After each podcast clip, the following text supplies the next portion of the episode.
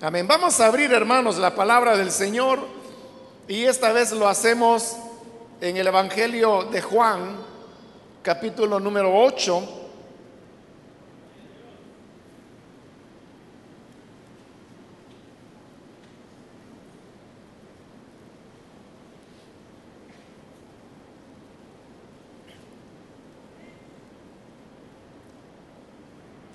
El Evangelio de Juan, capítulo número 8, versículo número 31 en adelante, nos dice, Jesús se dirigió entonces a los judíos que habían creído en él y les dijo,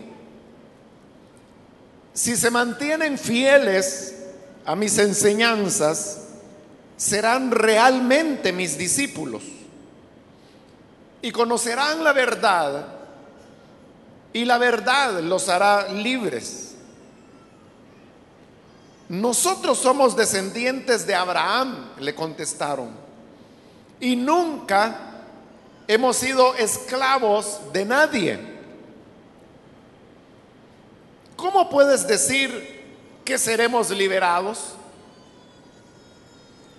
Ciertamente les aseguro que todo el que peca es esclavo del pecado. Respondió Jesús. Ahora bien, el esclavo no se queda para siempre en la familia, pero el hijo sí se queda en ella para siempre.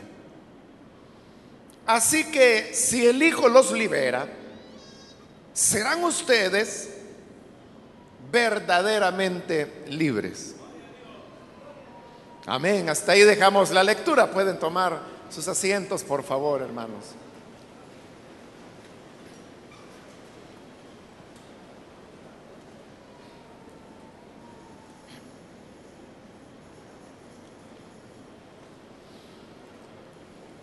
Hemos leído estas palabras donde el Señor Jesús se dirige en primer lugar a las personas que habían creído en Él. Es decir, inicialmente las palabras no iban dirigidas a los dirigentes religiosos de Israel, sino que iban dirigidas a las personas de Israel que habían creído en él.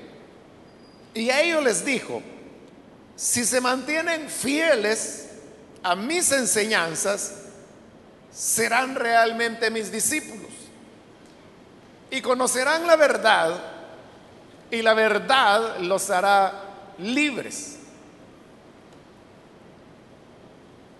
Es interesante que el creer muchas veces nosotros lo relacionamos con el tema de ser libres de las cadenas que atan al ser humano. Pero lo interesante es que el Señor está ofreciendo que serán libres a los que ya habían creído en Él. Esto significa que creer en Él y obtener la libertad o ser libres no son elementos equivalentes. En otras palabras, no basta con creer en Jesús para disfrutar de toda la libertad que Él nos quiere dar. Y el Señor dio la clave de, de qué más era lo que se necesitaba. Él dijo, si se mantienen fieles a mis enseñanzas, entonces serán realmente mis discípulos. No es entonces un auténtico creyente en Jesús Aquel que solamente creyó en alguna oportunidad como una experiencia religiosa o espiritual aislada y que luego continuó viviendo su vida a su antojo y a su manera, sin tener una verdadera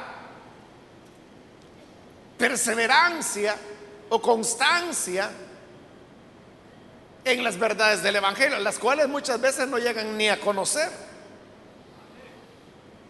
Pero él dijo que realmente serán sus discípulos aquellos que perseveran en su palabra. La libertad que Jesús ofrece viene para las personas que creen y que habiendo creído permanecen, perseveran en las enseñanzas del Señor Jesús. Entonces nadie puede argumentar que yo creí una vez en Jesús, pero fíjese que en mí nada cambió. Yo creía que al creer en Jesús, yo iba a ser libre de mis ataduras y de todo lo que el pecado y el mundo había puesto sobre mí, pero no ocurrió nada. Las personas que hablan así es porque caen dentro de esa categoría de aquellos que solamente creyeron, pero no hicieron nada más. Pudiera ser incluso que van a la iglesia una vez por semana. Pero la clave, el Señor dijo que era la perseverancia. Cuando creemos al Evangelio y cuando recibimos la enseñanza de Cristo, significa que nosotros debemos perseverar dentro de ella. Y perseveramos dentro de la verdad de Dios cuando esa verdad la llevamos a la práctica en todas las áreas de nuestra vida, pero también cada día de nuestra vida. Porque no hay ninguna virtud en que una persona ponga en práctica la palabra de Dios en todas las áreas de su vida, pero quizás por una semana o un mes o una temporada. Perseverancia significa que podrán pasar los días, las semanas, los meses, los años, podrán pasar las décadas, pero las personas llegarán a tener o llegarán a ser realmente discípulos de Jesús cuando esta perseverancia sea de toda la vida. Nadie debe ser creyente por un rato o por una época de su vida. La idea, hermanos, es que al venir a Jesús perseveramos, pero perseveramos activamente. Perseveramos con dedicación, poniendo en práctica la palabra de Dios en nuestra vida. Hay gente que dice, bueno, es que cuesta mucho. Una palabra que se repite muy a menudo. Es muy difícil, cuesta bastante. Y algunos eso lo toman como excusa para no hacer lo que tienen que hacer. Sino que lo que se debe hacer, el tema no es si cuesta, si no cuesta, si quiero, si no quiero, si lo siento o si no lo siento. El tema es que la palabra de Dios es clara. Y por eso Él nos la dio por escrito. Para que no nos quede duda de lo que Él quiso decir. Y que vivamos de acuerdo a esa palabra y no de acuerdo a nuestras emociones, a nuestro carácter, a nuestras reacciones o a nuestras ideas sino que perseverar, perseverar, perseverar y perseverar. Esos realmente son los discípulos del Señor Jesús. Para ellos es a los que el Señor les dice, y conocerán la verdad. Y la verdad los hará libres. Es decir, si pusiéramos un orden, Número uno sería creer en Él. Número dos sería perseverar en su enseñanza. Número tres, al perseverar llegamos a ser realmente sus discípulos. Número cuatro, al ser sus discípulos llegamos a conocer la verdad. Y en quinto lugar, conociendo la verdad, entonces somos libres. Pero ¿a qué verdad se refiere Jesús? Bueno, en primer lugar, es la verdad de sí mismo. Porque en este mismo Evangelio de Juan es donde Jesús dice, yo soy la verdad. Entonces, la verdad es Él. Y cuando digo que la verdad es Él, me refiero a su conducta, a su ejemplo, a sus pasos, al modelo que Él dejó. Pero la verdad también es lo que Él enseñó. Porque Él enseñó con sus hechos, pero también enseñó con sus palabras. Y en esas enseñanzas de palabras, Él habló, por ejemplo, del amor al enemigo, del perdón, habló de bueno, tantas cosas como el Sermón del Monte, donde hay enseñanzas fabulosas acerca de lo que Jesús dijo y que debe ser la práctica diaria del creyente. Esa es la verdad. Pero también hay otras verdades. Y es que si somos sus discípulos, porque perseveramos en su enseñanza, entonces descubriremos la verdad acerca de nosotros mismos. Porque una de las tragedias del ser humano es que no conoce la verdad de sí mismo. Si yo no conozco la verdad acerca de mí mismo, entonces no tengo muchas posibilidades de perseverar, de salir adelante, voy a cometer muchos errores. Estoy dejando mucho margen para ser derrotado. Hay un famoso escritor chino de hace milenios y él escribió sobre el tema de la guerra. Y aunque es un libro que tiene ya siglos que fue escrito, todavía sigue siendo utilizado por los estrategas militares porque es un libro bueno, de, de mucho valor. Hay una parte donde él dice, hablando pues que una persona va a la guerra a enfrentarse contra un enemigo.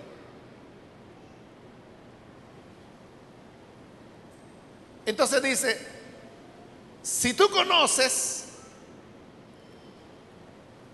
a tu enemigo, pero no te conoces a ti, tienes la mitad de posibilidades de ganar y la otra mitad de ser derrotado. Si tú te conoces a ti mismo, pero no conoces a tu enemigo, igual, tienes 50% de posibilidades de ganar y 50% de perder. Pero luego dice, si tú conoces a tu enemigo y te conoces a ti mismo, tienes la victoria totalmente asegurada. Pero aquel que no conoce a su enemigo, ni se conoce a sí mismo, dice, ese es un loco psicópata, que lo van a derrotar siempre. Porque no sabe nada de sí mismo y no sabe nada del enemigo. Bueno, esas palabras, como le digo, eran referidas acerca de el tema de la guerra. De hecho, así se llama el libro, El arte de la guerra. Pero son palabras que se pueden aplicar casi a cualquier cosa y lo podemos aplicar a lo que Jesús está diciendo acá. Que dice que la libertad la liberación la vamos a tener cuando conozcamos la verdad, pero es la verdad acerca de nosotros mismos, la verdad acerca de Dios, la verdad acerca del pecado, la verdad acerca de la salvación. Piensen esto, antes que nosotros fuésemos creyentes en Jesús, Sabíamos que había pecado, que había bien, que había mal. Sabíamos que hay salvación, que había perdición. Que había perdón, que había condenación. O sea, lo sabíamos perfectamente. Pero eso no hacía nada en nuestra vida. Y la conversión no es nada más que llegar a entender la verdad acerca del pecado, acerca de Dios, acerca de Cristo, acerca de nosotros, acerca de lo que Él hizo cuando murió en la cruz del Calvario. Cuando llegamos al conocimiento de esa verdad es cuando creemos. Y cuando perseveramos en la palabra del Señor, como Él dijo, si se mantienen fieles a mis enseñanzas, uno comienza a conocer la verdad. Y cada vez va conociendo más la verdad de uno mismo, la verdad acerca de Dios, la verdad acerca de nuestras limitaciones y nuestras capacidades, de nuestras fortalezas y de nuestras debilidades. Y esa verdad, más la verdad de Cristo y la verdad que Cristo enseñó, es la que nos hace verdaderamente libres. Entonces cuando escucharon, los dirigentes aquí ya no son los que habían creído en él. Los dirigentes religiosos le contestan a Jesús, nosotros somos descendientes de Abraham y nunca hemos sido esclavos de nadie. ¿Cómo puedes decir que seremos liberados?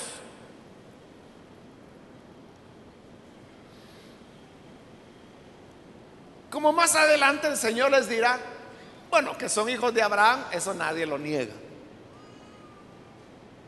Son hijos de Abraham. Ese no era el problema. El problema es que ellos dicen, nunca hemos sido esclavos de nadie. Pero ¿cómo podían decir eso? Si cualquiera que haya leído la Biblia sabe que Israel fue esclavo y no una vez, muchas veces, y no me estoy refiriendo solo a la esclavitud en Egipto, que fueron 400 años de esclavitud. Hubo esclavitud en el periodo de los jueces. Fue un periodo, libertad, esclavitud, libertad, esclavitud, libertad. Muchas veces fueron esclavos. La deportación a Babilonia, 70 años esclavos. Y en el momento que están diciendo esto, eran esclavos de los romanos. ¿Cómo es que podían decir, nunca hemos sido esclavos de nadie? Si eran esclavos. Pero parece que la persona que quiere contradecir y rechazar al Hijo de Dios, comienza a inventar, comienza a mentir, comienza a decir cosas tan ridículas como las que le están diciendo ahí. Nunca hemos sido esclavos de nadie y si lo eran. Pero hay algo más importante aún. Y es que cuando ellos hablaban, nunca hemos sido esclavos de nadie, ellos estaban refiriendo a una esclavitud política que la habían tenido, como ya dijimos.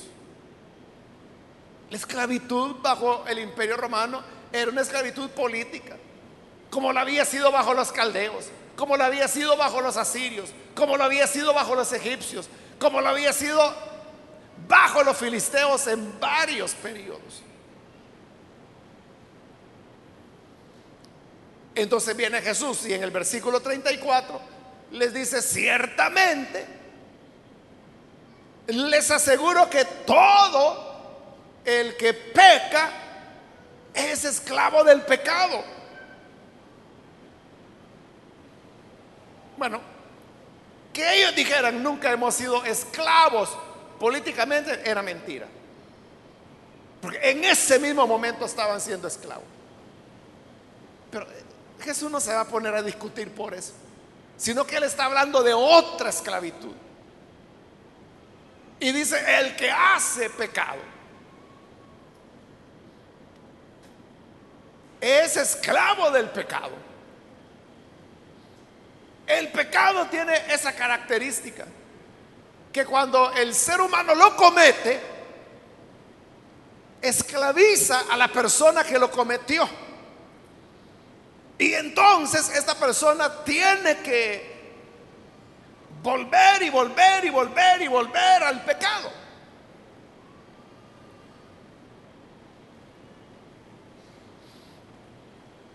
Eso es parecido, hermanos, a, las baterías de cualquier aparato electrónico. Cuando un aparato, le voy a poner pues lo más común, un teléfono celular, sale de la fábrica, lleva su batería, pero esa batería ya lleva un porcentaje de carga pero es una batería nueva.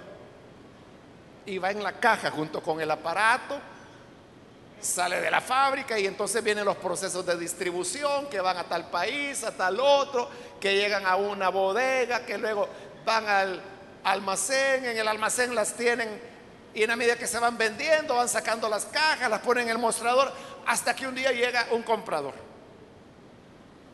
Pero vea, desde el momento de la fabricación, podrían haber pasado meses o años desde que ese aparato salió de la fábrica y desde que se metió dentro de la caja. Entre ese momento y el momento en que el cliente lo compra, se lo lleva a la casa y en la casa rompe el plástico y abre la caja y toma la batería y la coloca, la batería tiene ya un porcentaje de carga. Y como le digo, pudiesen haber pasado meses o años, pero la carga la tiene. Ahora, la gran pregunta es esta. ¿Por qué esa carga, que ni siquiera es del 100%? Porque en la fábrica no tienen tiempo de estarla cargando el 100%. A veces anda por el 20, 30%. ¿Por qué esa carga puede durar años y no se pierde? Porque cuando usted ya usa la batería, usted dice, fíjese que una llamada de dos minutos y se me acaba la batería. Vea lo que le dura ahora. Pero ¿por qué cuando salió de fábrica pueden ser años y la carga la conserva? No pierde nada de la carga. ¿Por qué? Porque la batería no ha sido usada. Como la batería no ha sido usada, no le pide carga. Simplemente está como, bueno, viene de la fábrica, ¿no? Está nuevita. Precisamente porque está nueva, nunca la batería se ha usado. Y como no se ha usado, pueden pasar años y la carga la va a tener. El problema es el momento en que usted enciende el teléfono y comienza a usar la batería. Por eso el fabricante dice que lo primero que tiene que hacer es conectar. Bueno, antes eran más rigurosos, decían 24 horas tenía que estar conectado para que cargara bien la batería. Pero usted sabe que desde el momento en que la carga y usted enciende el teléfono, es decir, la batería comienza a ser usada, la carga va bajando, bajando, bajando y de ahí va a depender del consumo del teléfono, de la capacidad de la batería, que le pueda durar un día. Hay teléfonos que no duran ni el día. A la mitad del día hay que volverlos a cargar. Pero el punto es este. Una vez entró en uso, le va a estar pidiendo carga y carga y carga y carga y carga y carga. Y eso no va a parar nunca. ¿Pero por qué? Porque la batería, por decirlo así, ya despertó. Y siempre le va a estar pidiendo, así es el pecado. Mientras el ser humano no peca, sino que se mantiene, digámoslo, en un estado de pureza, de inocencia, él no va a sentir la necesidad de pecar. Pero la primera vez que comete un pecado, el pecado le va a pedir pecado otra vez. Y se va a repetir. Y vuelve a pecar y le va a pedir más pecado. Eso es lo que Jesús dijo. El que hace pecado se vuelve esclavo del pecado. Ahí está el niño, nace, nunca ha probado ninguna bebida alcohólica, se la pasa re bien sin las bebidas alcohólicas. Puede llegar a los 20, a los 30 años y si nunca ha probado una bebida alcohólica, para él no hay problema. No la necesita. Pero si un día prueba la bebida alcohólica y se emborracha o se pone mero surumbo,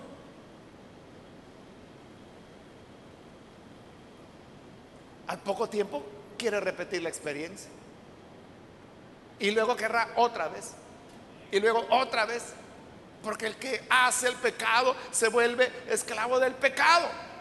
Jesús no estaba hablando entonces de una liberación de los romanos o de los caldeos, que era lo que se referían los jefes. No, él estaba hablando de ser liberado del pecado, porque el pecado es la peor de las esclavitudes que el ser humano pueda enfrentar y sufrir. Porque el pecado destruye. El pecado hunde a las personas. Les destruye hogares. Les hace perder empleos. Pero como se trata de una esclavitud, ¿qué puede hacer esa persona para salir? Ahí tiene eh, al alcohólico. El alcohólico sabe que el, que el alcohol lo está destruyendo. Hay alcohólicos que niegan. No, no, dice yo solo el trago social. El problema es que el trago social ya es de jueves, viernes y sábado y domingo. Bueno, pero hay un momento en que la persona agarra conciencia y dice, no, yo tengo un problema con el alcohol y me hace daño y lo tengo que evitar. ¿Puede hacerlo? Claro que no. Lucha y vuelve. Lucha y vuelve. Se gasta el salario. En el momento no le importa, pero cuando pasa la borrachera dice que clase de hombre soy yo. Ay, mi pobre vieja ahí sufriendo, fiando en la tienda para darle de comer a los niños. Los niños se avergüenzan de él. No quieren que sus amiguitos sepan que su papá es un bolo. Él lo sabe, él ya no quiere ser así. Él quiere cambiar, pero no puede. Porque el que hace pecado se vuelve esclavo del pecado. Ahora, uno pudiera decir, o un médico podrá decir, claro, porque el alcoholismo desarrolla una dependencia física de la persona.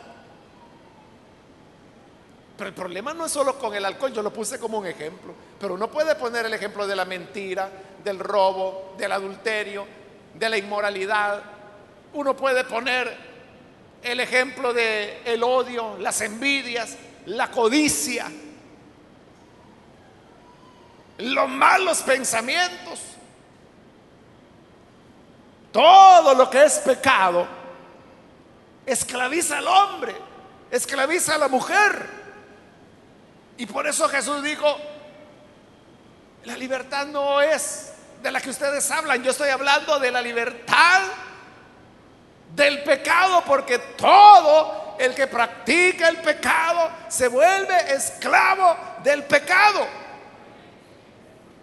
Esa práctica y esclavitud del pecado solamente la sangre del Hijo de Dios la puede romper.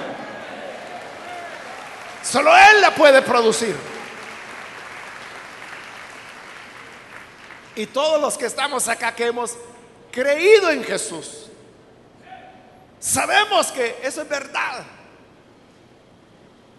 Quizás sus amigos, sus parientes le dicen, mira, ¿y vos cómo lo lograste? ¿Cómo hiciste? O hay gente que dice, mira, ¿y a cuál iglesia vas? Porque en esa tu iglesia el pastor ha de ser un buen psicólogo porque mira cómo te cambió. No es ni el pastor ni la psicología, es que el que cree en Jesús y persevera en su palabra, conocerá la verdad y la verdad le hará libre.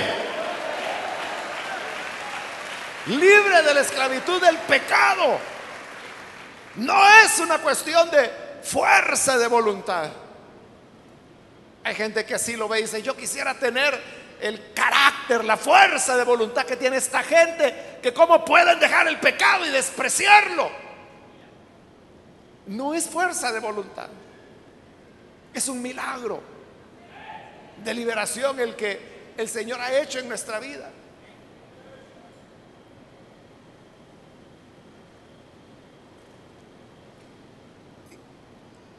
Quizás nunca me voy a olvidar porque me impresionó mucho una vez un hombre adulto, hombre, hombre, hombre ya. Y no solo era adulto, sino que era así muy, muy fuerte, de esos de pelo en pecho, ¿verdad? Pero de verdad, de verdad, así macho, machón. Y en una vez en, me recuerdo que era durante el culto, entonces como que él me mandó a llamar, algo así tuvo que ser, porque yo me acuerdo que los hermanos estaban cantando. Pero cuando yo salí para ver qué quería, el hombre estaba llorando. Y usted sabe que, imagínese a un hombre fuerte, machón, con la camisa abierta, el pelo aquí en el pecho, y llorando. Bueno, y me contó su historia. El resumen es que él estaba casado, pero tenía un amante. Él sabía que esa relación de adulterio que tenía le estaba destruyendo su hogar. Y él me decía, aunque usted no me crea, me dice, yo amo a mi esposa, yo amo a mis hijos, pero a esta mujer no la puedo dejar. Y por eso lloraba. Y me decía, ayúdeme, ¿cómo hago? Yo quiero deshacerme de ella. A veces la dejo, vuelvo con mi esposa, le pido perdón, pero al rato ya vuelvo con ella. O sea, no podía. ¿Qué pasaba con él? Lo que Jesús dijo. El que hace el pecado, esclavo es del pecado. Estaba esclavizado. Yo le dije, mire, yo no le puedo ayudar. Pero Jesús sí le puede liberar. Y yo le, le animé a que creyera en el Señor porque es lo que Jesús dice acá. Que el que persevera en su enseñanza conocerá la verdad y la verdad los hará libres. Él dijo, el esclavo no se queda para siempre en la familia, pero el hijo sí se queda en ella para siempre. Jesús habla ahí del, tema del esclavo, pero se lo voy a pasar a, a nuestra cultura para que lo entendamos mejor. En una casa, en una familia puede haber una, una muchacha, una doméstica. Y hay domésticas que a veces en las casas están por 20, 30 años. Pero un día se van a ir. ¿Por qué se van a ir? Por varias razones. Bueno, ahí le estoy poniendo un caso de alguien que dura mucho tiempo. Pero normalmente una doméstica puede durar menos, ¿verdad? Tal vez tres años, cuatro años, cinco años y se va. ¿Pero por qué se va? Porque esa no es su familia, su familia es otra. Pero el hijo, el hijo del patrón, él siempre permanecerá en la familia. Eso es lo que Jesús está diciendo. El esclavo no se va a quedar siempre en la familia, un día se va a ir porque no es parte de la familia. Pero el hijo, como es de la familia, siempre estará en la familia. Y aunque el hijo va, viva lejos, siempre es de la familia. ¿Qué quiere decir el Señor con eso? Que si toda la vida somos esclavos del pecado, no podemos ser de la familia de Dios. Pero el que persevera en la enseñanza de Cristo y conoce la verdad y esa verdad lo hace libre, por lo tanto ya no es esclavo. Porque lo hizo libre, ahora es hijo de Dios. Ese será de la familia de Dios para siempre. Permanece hijo siempre. Por eso dice, el hijo se queda en ella, en la familia, para siempre. Y terminó el Señor. Así que si el Hijo los libera, serán ustedes verdaderamente libres. Verdaderamente libres, porque hay libres que son libres falsamente. Hay personas que van a grupos de terapia colectiva que hay donde ayudan a los alcohólicos. Entonces le dice, vaya, mire, su problema es que usted es alcohólico. Ese es el problema. Usted tiene que resolver su problema. Si su problema es el alcoholismo, usted vea cómo sale de su alcoholismo. Ponga eso como su prioridad. Pero si esa persona que está luchando por salir de su alcoholismo, un día conoce a otra muchacha más joven que su esposa, entonces viene al grupo y dicen, señores, tengo un problema y es que he conocido a otra joven que no es mi esposa, pero en ella yo siento que encuentro el apoyo, que ella me comprende, que ella sí me dice las palabras de estímulo que yo necesito para continuar luchando con mi problema de alcohol. Pero mi señora no, como ella me aguantó de bolo, la maltraté y por eso ahora ella se desquita. En ella no encuentro apoyo. ¿Qué le va a decir el grupo? Le va a decir, no, entonces vete con tu muchachona. Lo importante es que tú salgas, que resuelvas tu problema. Si tu esposa te va a hacer volver al alcoholismo, déjala. Hay que se quede con los hijos. Y tú sé feliz con la que sí te apoya. A eso es a lo que me refería cuando le decía una libertad falsa, porque aparentemente se libró del alcoholismo, pero ahora destruyó su hogar, ahora lastimó a sus hijos, ahora está en adulterio. Pero Jesús dijo, aquel a quien el Hijo hace libre, será verdaderamente libre. Libre de verdad, no cambiando una esclavitud por otra, sino que libres en verdad, en plenitud, porque es una libertad que se basa en la verdad. De manera que si hay entre nosotros amigos o amigas que anhelan también la libertad, no sé de qué ni nos vaya a contar. Pero si usted quiere ser libre, crea en el Hijo de Dios, que es el primer paso. Y luego dijimos, persevera en esa enseñanza. Entonces conocerá la verdad y la verdad le hará libre y libre verdaderamente. Amén. Vamos a orar. Vamos a cerrar nuestros ojos. Y así con nuestros ojos cerrados yo quiero invitar a las personas que todavía no han creído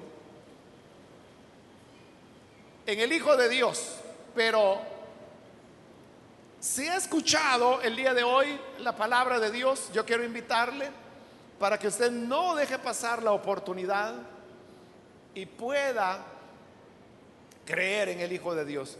Si usted anhela ser libre, verdaderamente libre, ahí donde está, póngase en pie en señal que desea dar este paso para creer en el Hijo de Dios. Y vamos a orar por usted. Muy bien, aquí hay un hombre que pasa, Dios lo bendiga, bienvenido. Alguien más que necesita venir para alcanzar la libertad que solo Cristo ofrece. Póngase en pie ahí en el lugar donde se encuentra y oraremos por usted.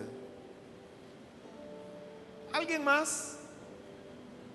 Si usted se encuentra en la parte de arriba, también puede ponerse en pie para que oremos por usted. Muy bien, aquí hay otro hombre que pasa, Dios lo bendiga, bienvenido. Alguien más que necesita venir para creer en el Hijo de Dios. Si el Hijo le liberta, será verdaderamente libre. Otra persona, póngase en pie.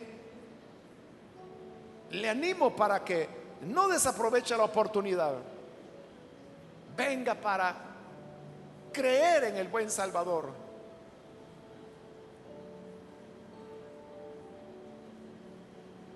¿Alguien más puede ponerse en pie? Le animo para que se acerque. La gracia del Señor se extiende sobre su vida. No deje pasar esta oportunidad. Hay otra persona, póngase en pie. Venga. Le animo para que no desaproveche este momento tan especial, el momento de su liberación. Muy bien, aquí hay una joven, Dios la bendiga, bienvenida. Alguien más que necesita pasar. Puede ponerse en pie para que oremos por usted. Aquí hay un joven, Dios le bendiga, bienvenido también. Aquí adelante hay otra persona, Dios lo bendiga, bienvenido. Alguien más. Si usted ha luchado y luchado y luchado y luchado por salir adelante y se ha dado cuenta que no puede. De eso habló Jesús. De eso habló Jesús.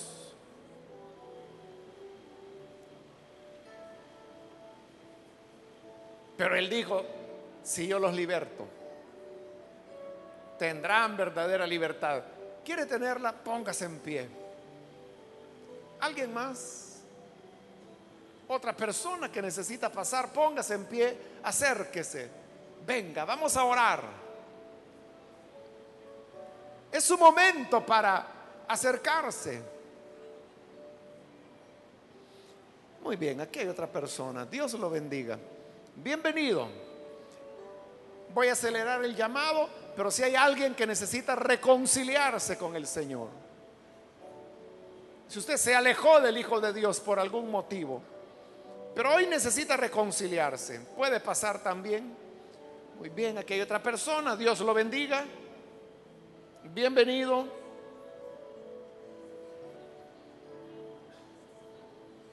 ¿Alguien más?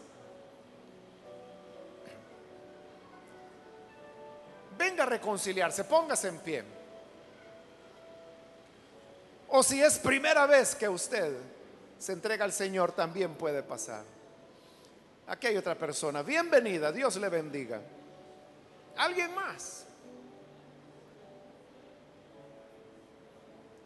Hago la última invitación. Si hubiese otra persona que por primera vez necesita venir al Señor, puede pasar. Muy bien, aquí hay otra persona. Dios lo bendiga. Bienvenido. O si hay alguien que necesita reconciliarse, esa es ya la última invitación. Aprovechela y venga para que podamos orar por usted. A usted que nos ve por televisión también le invito para que se una con las personas que están acá al frente, ore con nosotros y reciba la libertad que Jesús da. Señor, gracias te damos por las personas que están aquí al frente. Te agradecemos porque tú has venido para darnos libertad.